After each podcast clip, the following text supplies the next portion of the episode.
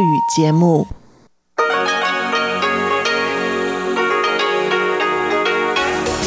В эфире Международное радио Тайваня.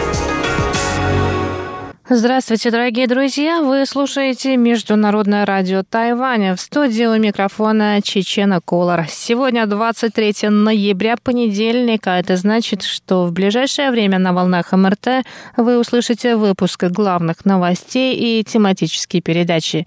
Передачу Анны Бабковой «Вкусные истории», мою передачу «Сделано на Тайване», передачу Ивана Юмина «Хит-парад МРТ» и повтор передачи «Учим китайский» с Лилией У. Оставайтесь с нами.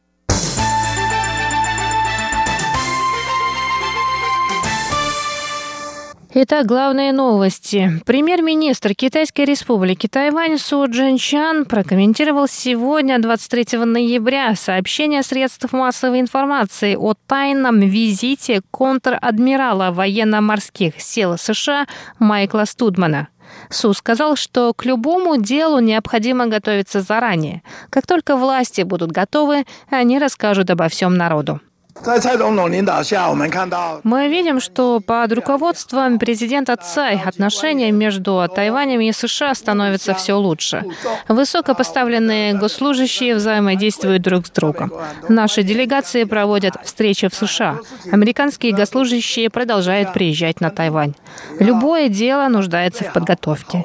Это как в ресторане. Нужно подготовиться, чтобы подавать вкусные блюда одно за другим. Как только мы будем готовы, мы расскажем обо всем нашему народу. Вечером 22 ноября средства массовой информации сообщили, что в тайбэйском аэропорту Суншань приземлился правительственный самолет с руководителем Центрального разведывательного управления США на борту.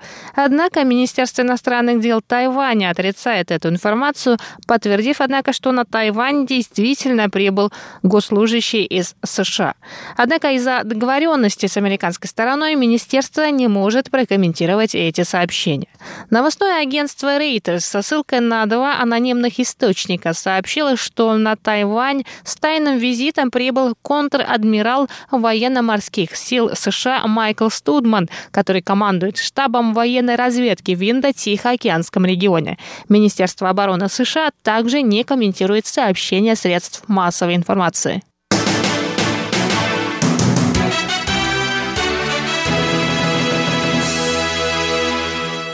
Тайвань и Соединенные Штаты Америки провели первый партнерский диалог по экономическому процветанию, на котором стороны договорились о сотрудничестве в различных сферах науке и технологиях, развитие мобильных сетей пятого поколения, коммуникационной безопасности, цепи поставок, расширение экономических прав женщин, инфраструктуре, инвестициях и мировом здравоохранении. Кроме того, Американский институт на Тайване и тайбэйское представительство по экономическим и культурным связям в США подписали меморандум о взаимопонимании сроком на пять лет.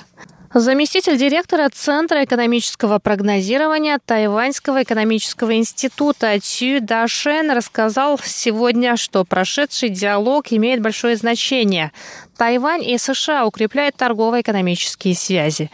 Американские компании, такие как Microsoft, Google, Amazon, открывают на острове свои центры.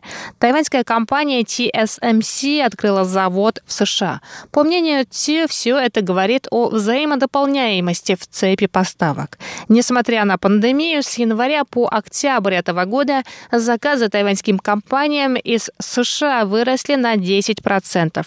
Что касается срока действия меморандума, Дашен считает, что вне зависимости от того, кто будет президентом США, укрепление отношений с Тайванем служит американским интересам. Поэтому меморандум о взаимопонимании можно продлить.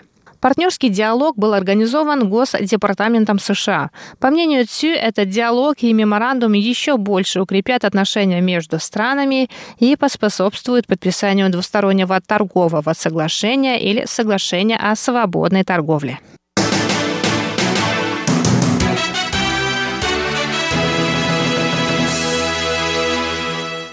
Пакет новых противоэпидемических мер на осенне-зимний период вступает в силу 1 декабря. Согласно новым правилам, люди, планирующие посетить Тайвань, обязаны предоставить справку об отрицательном результате теста на коронавирус COVID-19. Тест необходимо сделать за три дня до планируемой поездки. Новое ограничение распространяется и на граждан Тайваня, что, по мнению некоторых, нарушает их конституционные права. К примеру, депутат от оппозиционной партии Гоминдан Дзян Вань Ань заявил, что подобные меры должны применяться лишь в том случае, если не существует альтернативного решения сложившейся ситуации. В ответ на подобное заявление министр здравоохранения и социального обеспечения Чен Шиджун сказал, что если гражданин Тайваня не может предоставить отрицательный результат теста на коронавирус, то нет уверенности в том, что он здоров. По словам министра, это повышает риск распространения инфекции на острове. Чен отметил, что именно из-за этого в Европе и Америке не удалось вовремя удержать вирус за пределами границ. В связи с ухудшением ситуации с пандемией правительство вынуждено было пойти на подобные меры ради обеспечения безопасности жителей острова. Мы вынуждены были принять это решение. Мы ушли риски, связанные с передвижением людей, особенно в случае длительных перелетов. Мы также понимаем, что если нам не удастся сдержать проникновение вируса через границу, это станет тяжелейшим бременем для нашей системы здравоохранения. Что касается бизнесменов и студентов, которые в случае заражения не смогут вернуться на Тайвань, Чен Шиджун отметил, что по возможности им стоит вернуться до вступления новых правил в силу. Он также отметил, что Китай уже требует предоставлять отрицательные результаты теста при выезде за границу, поэтому граждане Тайваня, находящиеся на материке, в любом случае не смогут покинуть Китай, если у них положительный результат теста.